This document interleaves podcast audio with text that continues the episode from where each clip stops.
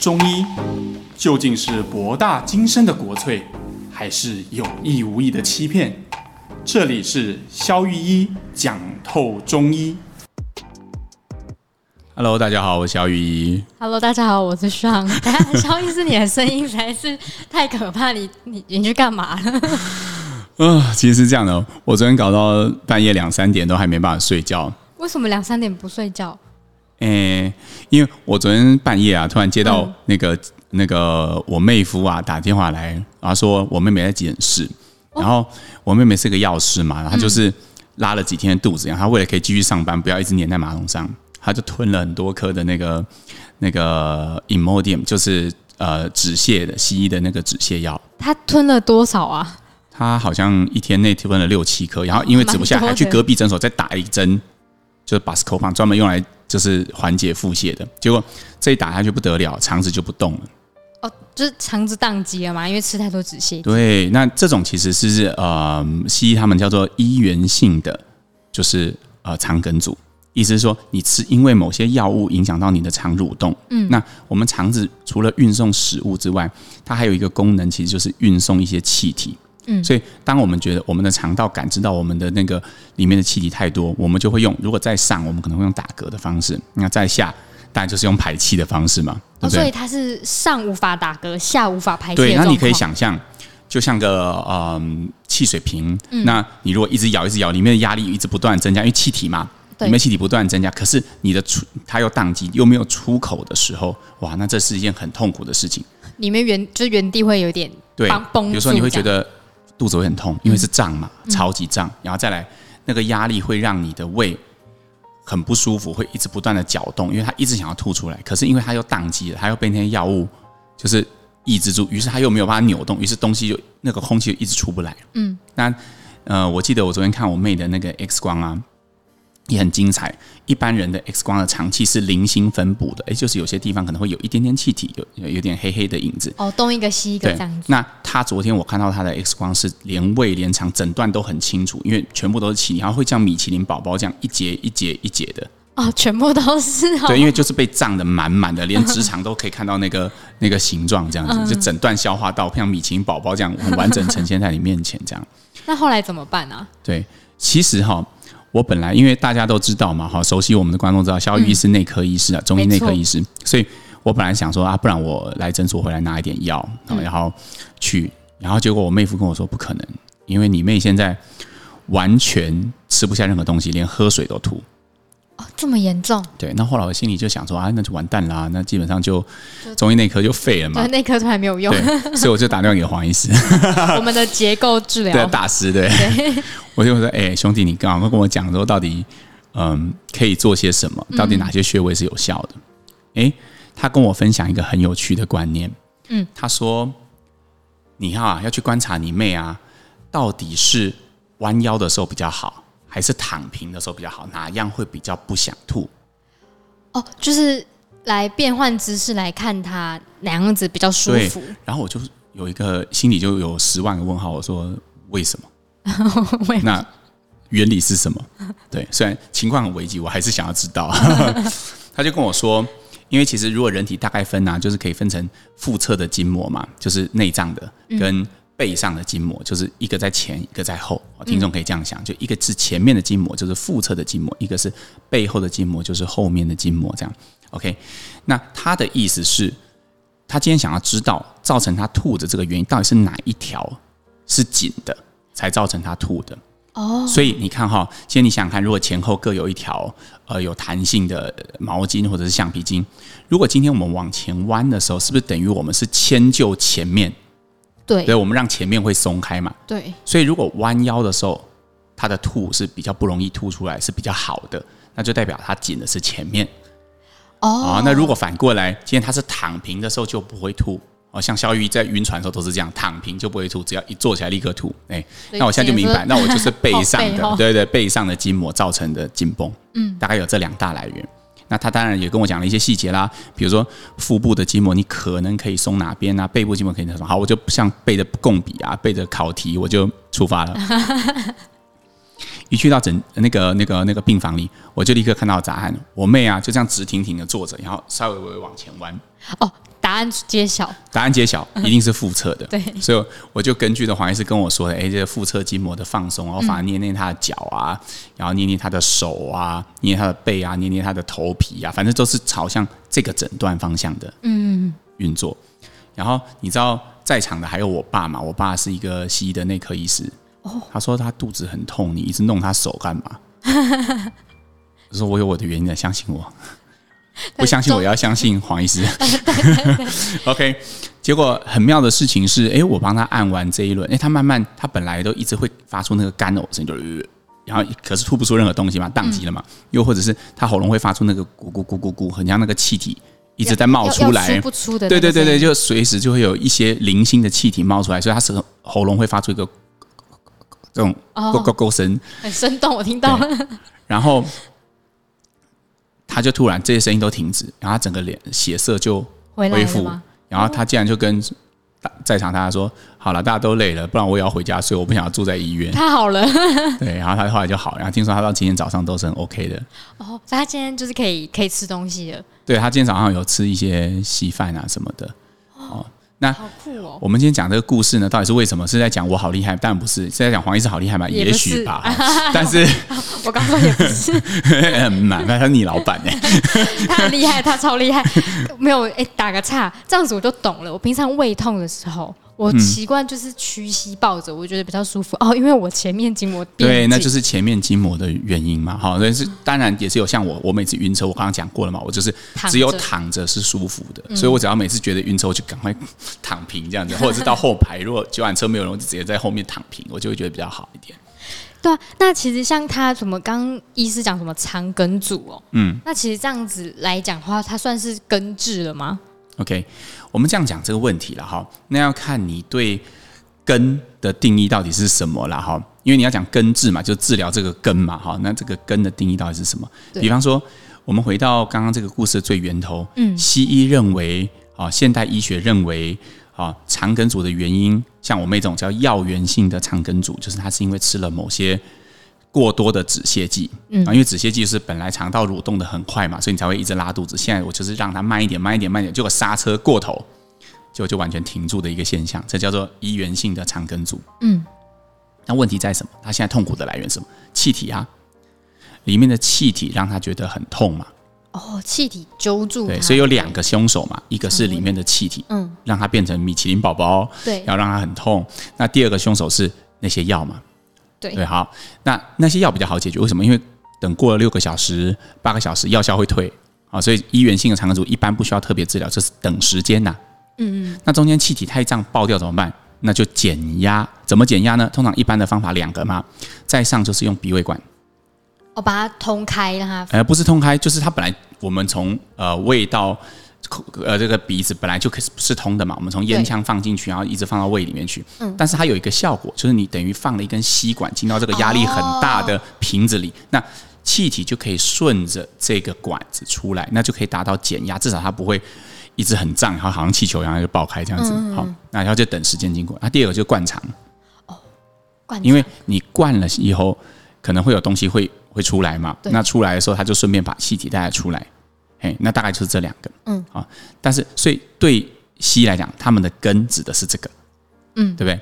那对中医来讲，我们的根是什么呢？我刚刚讲到了，根据黄医师跟我们分享的，其实我们的根是我们看着，我们觉得胃不动，西医觉得是药造成的，我们觉得不是，是筋膜造成的，是筋膜把它拉紧，对，所以今天只要我们能够把筋膜松开，好像这只猪。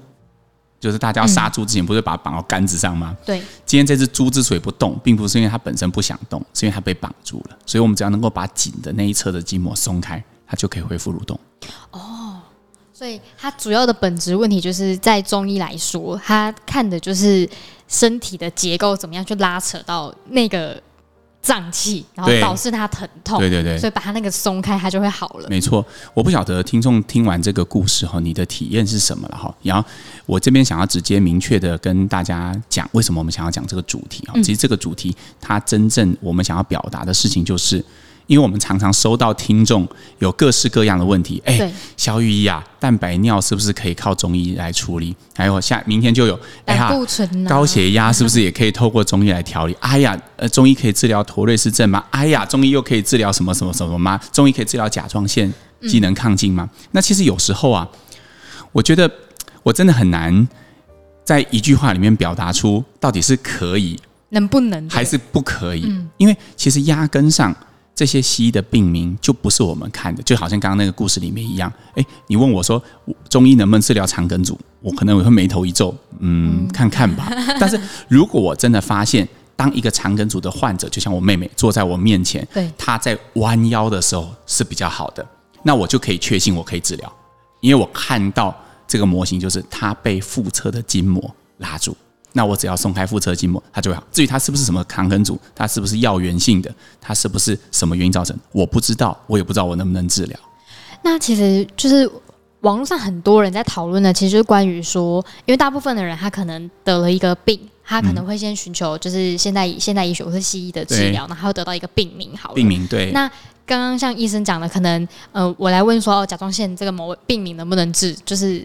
当然看的是身体的其他部分，不会直接是看这个病名。嗯、可是比如说像有一些人，他有那种慢性病，嗯，就是他那个已经是身体长期累积的那种病痛。那他这种慢性病的这种可以看中医吗？OK，像我觉得你还是有点掉到那个框架里哈，因为其实慢不慢性没有那么重要。我再举一个例子啊，可能会让观众的体感哈，听众的体感会更强烈一点。好，好像最近我有一个患者哈，他是。甲状腺机能亢进来的，嗯、然后他其实本来哦，他虽然已经四十岁哈，但是本来非常就身材 keep 的非常好，那脚很细，然后都穿短裤出门，是一个老板娘子，嗯，就是啊，然后非常的这个过得非常轻松惬意，这样子，没有小孩就养一只狗的那种，哦，就觉得感觉就过得很好，嗯，哎，突然之间他就觉得，哎，他怎么伸手手会抖啊，眼睛凸出来，结果去检查，果然是甲状腺机能亢进。那为了要治疗甲状腺机能亢进，他就要吃一些抗甲状腺的药嘛，哈，让他的代谢变得低下。哎，这问题就开始出现了，他开始那个身形整个肿起来，体重无可置疑的发胖，就本来两只铅笔腿变成象腿这样子，然后整个神色啊就变得很忧郁。但他虽然很有毅力，一个礼拜还是逼自己上七天健身房。哇，对，但是他还是没有办法控制他的体重。他他跟我分享哈，他早上起来的时候踩到地。他都很痛，因为那个脚已经肿到肿，了对你，你感觉就是，哎，你脚很肿的时候，你踩到地，你会觉得麻麻的嘛。他大概就是那个的十倍的感觉。然后他说，他以前是柔软度很好的人嘛，一直在做瑜伽啊运动。他现在只要弯腰，他就会觉得他好像倒，就直接像那对折，然后直接往前倒这样。对啊，他是很没有办法接受他现在的状态。他也因为他的生理状态也影响到他的心理健康，因为他会觉得他完全没有办法接受像这样子的一个自己。那。他来，同样的一个问题丢在我们面前，肖医师，你会治疗甲状腺机能亢进吗？更更精确的定义，说是甲状腺机能亢进用了西药之后变成甲状腺机能低下，你有办法治疗吗？还是再下一步是说甲状腺机能亢进，我治疗之后，我那些副作用我可不可以改善？对对对，那一样的回答，我跟他说我不知道，但是我从你身上我看到了几个事情，嗯，比如说。你的脚非常非常的肿，水肿，嗯，然后你的呃身体非常非常的疲倦，你觉得腰非常非常的痛，对，还有一个不见得是甲状腺机能亢进人会有，就是他的心脏会觉得很痛，很纠结，很像有一点像心绞痛这样哦。然后我就突然灵机一动，我就问他说：“哎，你是不是以前瓣膜，就是你的二尖瓣是不是有脱垂啊？”因为当我从脉象上我发现到一些东西，那还有就是他跟我讲的这个让我想到这件事情，嗯，他就说有好，那 OK，综合上面这些叙述，好，我后来就开了一个处方给他，我开的我记得是呃柴胡加龙骨牡蛎汤加上栀子厚朴止咳再加上木方鸡汤，这一段我们医理略过了哈，因为这讲完就。大概就使用上作用上就一个小时了哈。对。但是总之我是针对着我看得到的这些东西来开药，我根本不管它是不是甲状腺机能亢进。哦。但是结果是什么呢？我开了两周，哦，到了第三周之后他回来了，他说基本上他症状完全都好了，脚不肿了，然后他现在可以很自由的活动，体重也下降了，然后他整个神色也开朗很多。嗯，最重要是他不信邪，他又回去复诊再抽了一次血，他的 TSH 从五直接下降到零点七，标准值是标标准值就是西医希望他控制在一以下哦，所以他的西药也减药了哦。对，那我就跟他讲说，我会继续支持他到他完全停药为止，而我对这个治疗是充满信心的。但是我充满信心的，我话讲完，我就会问他：我真的会治疗甲状腺机能亢进吗？跟用了药之后变成甲状腺机能低下病人吗？如果有再一个病人来，我真的百分之百治得好吗？嗯，其实我是不确定的，因为我不知道能不能从下一个同样西医病名的患者身上找到同样的 pattern。哦，所以我们看病是看那个 pattern，当那个 pattern。就好像冰山的一角，它出现在突然出现在海平面以上的时候，嗯、一个好的中医师他会去去 capture 这些 pattern，他一旦 catch 到这些 pattern 之后，他就可以立刻下一个处方。所以有对于慢性病的这种算是微迷思的人，其实他要想的是：哦，我来假设我来找中医看，我要去处理其实是那些出现的。就是症状吧，嗯哼，对对对，而不是根除那个病的本身。对，你或者是你看哈，我们换个角度来想好了，如果今天我们真的可以找到一种药，是百分之百可以治疗，像我刚刚我妹妹的那种药源性肠梗阻，或者是我们刚刚提的甲状腺机能亢进，那请问要中医师干嘛？我们就把这个处方公布在网络上，一套一套，大家去 download 之后，直接去中药房拿，那就百分之百治疗了吗？不是吗？那，大家有没有发现，中医从来没有这样运作过？因为这样运作就是没有效。哦，所以像有些人，他可能会觉得说，假设我今天胃痛，然后我看了中医，然后他就自己留那个什么处方签，然后未来未来我又胃痛了，我就去药房拿药，这个是不合 nonsense 的，对不对？对，因为你想想看，今天如果你是胃痛，但是如果你同时有长痘痘，同时有呃排便很稀软，嗯，那我可能会觉得你这个叫上热下寒。我看到的是上热下寒这件事，所以我开的是半夏泻心汤来治疗你的胃痛。可是反过来。今天如果你长得身形像胖虎，然后你胃很痛，然后便秘、口臭，然后伸出来哦舌头都很黄，黄我一看到这个 pattern，哇，大柴胡汤症，所以完全不一样。对，可是同样，如果这两个病人如果同时到肠胃科去，他们的诊断也许都是哦胃溃疡哦，或者是胃发炎哦，表面性胃炎、胃糜烂等等等等等等的，所以在不同的观点看过去，它看起来就像不同的形状。嗯、其实这没什么，就很像如果我们。想象桌上有一杯像星巴克一样的圆柱体，嗯，你从上面看过去是圆形，对，但是你从侧面看过去就是长方形啊。形那这个这件事很奇怪吗？不奇怪，只是我们一个医学喜欢从上面看，一个喜欢从旁边看。对对，那我绝对没有说，呃，今天才有一个很很有趣的事情，就是刚刚一个患者才在跟我讲，他说啊，肖医师，我本来都很讨厌西医。结果听了你的节目之后，他你说西医也没有不好，后来你听听也觉得蛮有道理的，所以他这次感冒就有去看西医，就觉得还不错。我也没说服，就快速嘛。对对，但是其实我真的觉得这也是意外的收获了哈。但是我觉得我一直都相信这一点，没有哪一个观点是百分之百有效，或者是适合在每一个情境上。比如说，像我妹昨天去急诊，急诊室医师能做的都做了，不然他们不会十二点半打电话给我啊，对不对？而且我爸是那个医院的主治医师，所以基本上他是 VVIP，他们能做早就全上了。所以基本上最后就是有一个中医，然后出了一张是出了一只手，他那边没有针灸针，你知道吗？因为晚上我没有回甄嬛拿针，我就是直接空手去。哦，DIY 手。没有，我就想说，我就问护理站说，你们最细的针头是哪一个？我们平常用的针哈，因为是。没有要注射嘛，我们就直接针灸，大概都是四十四十出头哈。因为你如果中间有空一个洞是要打东西进去，大概都二十几号，那痛的要死。那比较粗啦，所以我也是随机应变啊，我就是用点皮的方式，就是哎，我只把针顶在那个头皮上，然后我没有真的进去，那进去不得了。嘿，但是我就是用，就是我们也是就地取材，然后在那边看起来像恶搞了一下，把他头皮戳了几个洞，然后 那个手在转转转转转，然后他就回家这样子。所以有时候，呃，你说。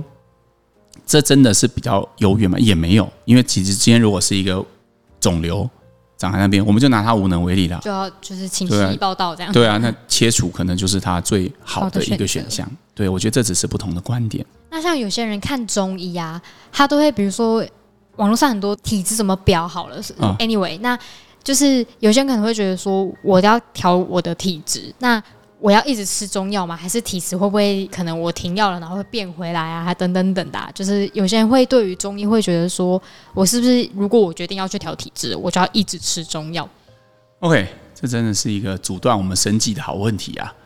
我的答案是不用啦。嗯，那希望不要被业界讨厌，因为我记得啦，我不要讲谁，但是以前有一个前辈，早期我我就是有一阵子跟着他学习，嗯。他就是每次他的绝招就是每一次患者到最后的时候，他就会说：“哦，这个我们要接着调哦，哦，这个我们要接着调。啊 ”意思说你熬了一百爱来啦 哈，不然我就没饭吃。不是，他是说你要来才会继续进步这样子。这个我不会剪掉。但是，但是我自己的观点是这样哈，嗯，其实体质它就像一个跷跷板，嗯，我们今天用药的目的是因为我我假设这样哈，一边是寒，一边是热哦，当然没有那么简单，但是我们尽可能让。观众可以收到我想要表达的意思。对，假设一边是寒，一边是热，就像个跷跷板。嗯，你觉得跷跷板在运作的过程中，有任何时候会停在平衡点吗？不可能吧？就算是两个一样重的小朋友，也会一下子盯这边，然后再过一阵子又像钟摆一样摇来摇去，来摇去。可是大部分的时候是以中轴为焦点，对，平衡的晃动，嗯，对吧？那如果一边的小朋友太胖了，比如说胖虎，另外一边是静香，那可能就会一直不断的倒向同一边嘛。嗯，那这个时候就是要用药了。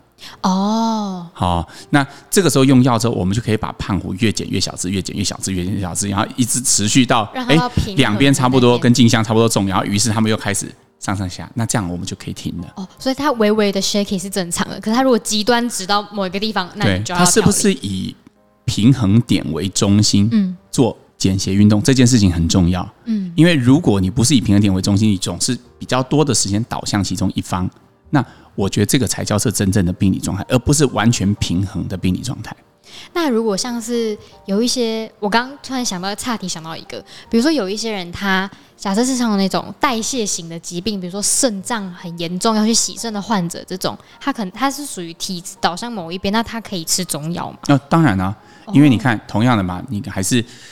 肾脏病洗肾，这是啊、我们通常现代医学叫 ESRD 嘛，就是那个、嗯、呃，那这个东西是一个定义嘛，那它是一个西医的定义。对，可是对我们中医来说，我们看到什么呢？如果我们没有抽他的血，我们不知道它里面的那些毒素正在升高，它的肌酸酐和尿素氮严重的不正常，所以它需要洗肾。那我们看到的是什么？我们会看到，第一，他脸很黑。哦，对，对，我们看到，哎，他很没有精神。嗯。嗯，我们看到他的尿很少，对不对？因为洗肾的病人，他之所以没有办法，呃，把毒物排出来，很大一部分是因为他肾脏没有功能，他不会上厕所，他的尿量会变得极少，所以，然后再来，他可能会有些神志方面的问题，因为那些毒素会造成他脑袋会有一点开始出现一些奇奇怪怪的症状，而这个时候，对我们中医来说，脸黑，然后呃尿尿少，然后开始觉得自己神志开始有点异常，这可能是下焦蓄血症，所以他也许。我们会用拉的方式，诶，那事实上证明这个方法其实西医也蛮常用的，就是当比如说一个肝硬化腹水的患者，我们常常用拉肚子的方法，让他的神志可以回过来。哦，所以其实那种感觉代谢型的，它其实也是可以看中医的。对，但是当然我们在看的时候，当然了，也也一定会有一些共性，因为现代医学对我们人类的生存其实贡献非常大。我们死亡率大幅降低，有抗生素之后感染的情况可以控制，甚至像现在有 COVID 的，我们有疫苗，都是我们可以活到今天还在讲 Podcast 的原因。对啊，所以我们绝对不是标榜说中医比较优越，而是说在某些特定的场景下，诶，如果你的体质特色你正好呈现出某种 pattern 的时候，其实中医是一个解决问题的途径。就像我们上次有提过的铅笔。我们可以绕过整套呃动力动力发展系统原子笔的那个 过程，然后直接用铅笔去解决一个问题。嗯嗯，这是我觉得中医在治病的过程中是一种很有成就感的事情。那我想要就是来身为突然化身一下乡民代表，就是很多乡民在网上都会说什么 中医中医就是呃怪力乱神啦，也没有根据啦。嗯、那意思你觉得怎么看？我跟你讲啊，这时候官方的说法是要说，哎，我们也是有实证医学研究的，然后 WHO 啊也是给给什么就有认证针针灸的疗效啦，什么在止痛啊，在什么呃，但是我我我比较想做的就是直接承认，呃，我对我们就是不科学，你怎样，那又怎样？嗯、呃，是这样子的哈，这个要有后话，你不要听到这边啊就把 podcast 给关了。继续，继续。对对对，是这样子的哈。我解释一下为什么我直接承认它不科学。我先，我觉得要先问一个问题：为什么医学一定要很科学？医学存在的目的是什么？我觉得对我来说，医学存在的目的是可以帮助到人解决他的痛苦。就像昨晚我妹在急诊室很痛苦，她粒粒水呃粒米不进，滴水不进，然后你可以在那边弄一弄弄一弄，然后她就可以回家睡睡得很安稳。或者是像那个老板娘，她非常的痛苦，她没有办法惹到她身形，然后。我看到他恢复他活力，我觉得这个是我们当医生一个医疗它的本质跟价值。至于它是不是那么科学，其实我个人一点都不 care。我 我觉得中医也许不科学，但它很物理耶。我越在越录越觉得觉得哦，中医很物理的感觉。对啊，也许它不见得能够解决所有的事情，但是我都鼓励每一个听众，当你比如说，如果你碰到一些问题，是现代医学也许没有办法。解决的，或者是也许治疗上遇到一些困境的，就像我妹昨天在急诊室，嗯，她还是 V V V V V V I P，因为我爸是那个医院主治医师，但是呃，她都没有办法解决的时候，也许中医就可以帮得上忙。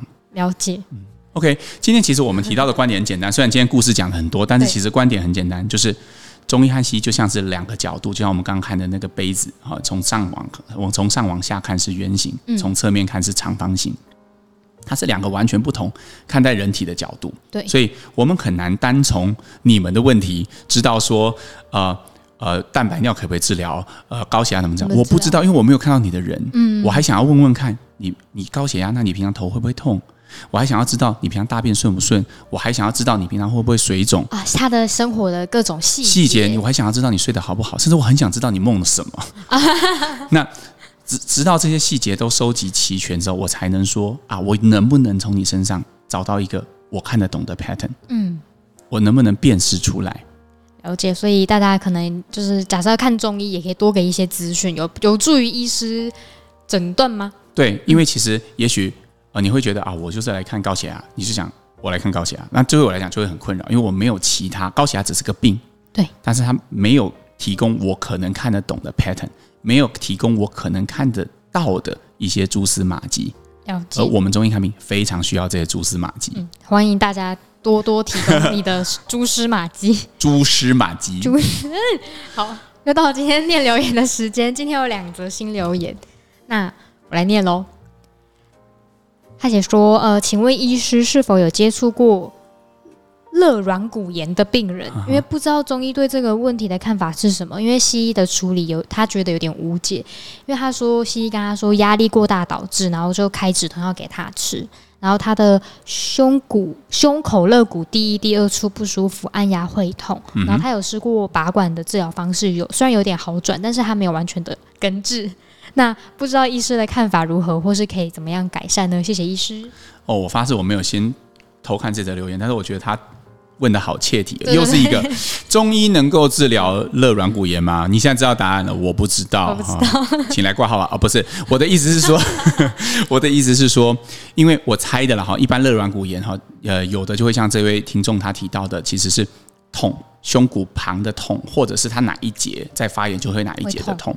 但是对我们中医来讲，肋骨其实是呃这个肝系的。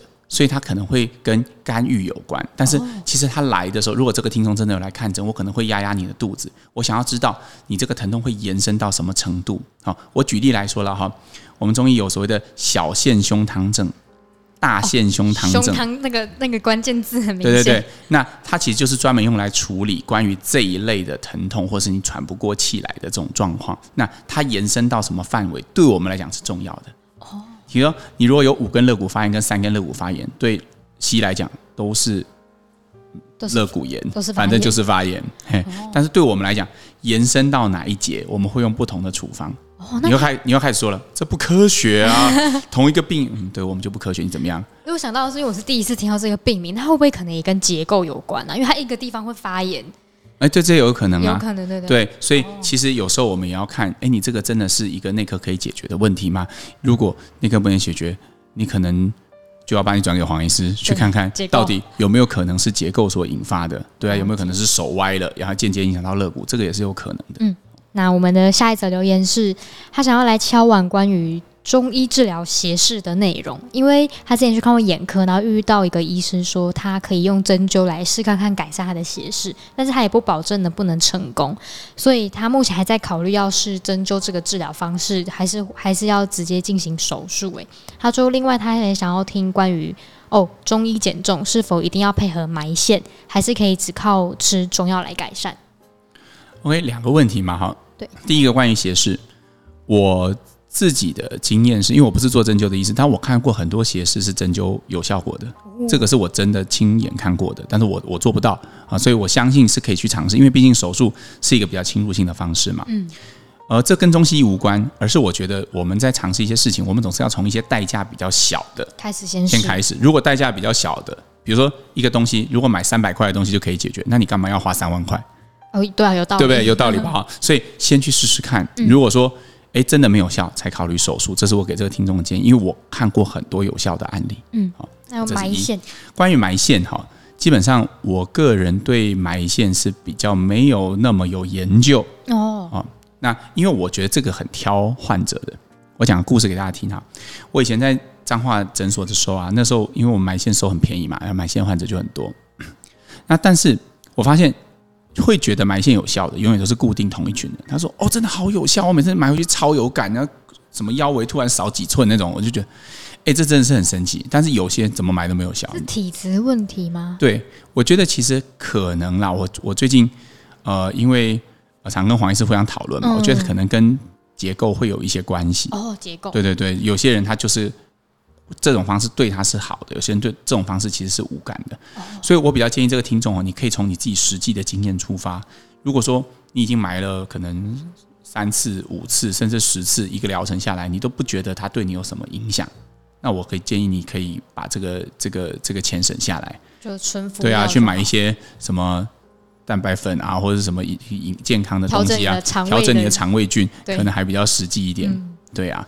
哦，那但是我觉得我也遇过，确实我遇过好几个，真的就是埋线对他很有感的，他不用吃药，光埋线就会抑制食欲啊，就会瘦。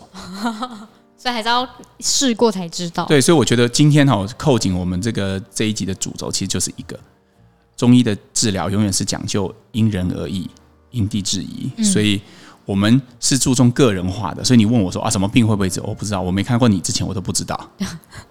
没错，就是完完全全的克制化把脉，就每个人的脉就长不一样。真的，因为尤其以前哈，我之前记得有一集我分享过嘛，就是我刚开始执业的时候，哎，一个病可能会开出，呃，可能会有候选的处方，可能是五到七个，哦、那个书上的那种。但是我觉得我现在越来越进入一个状态，就是任何病，我的处方候选人就是我整个处方库哦，就可能两百到三百个处方。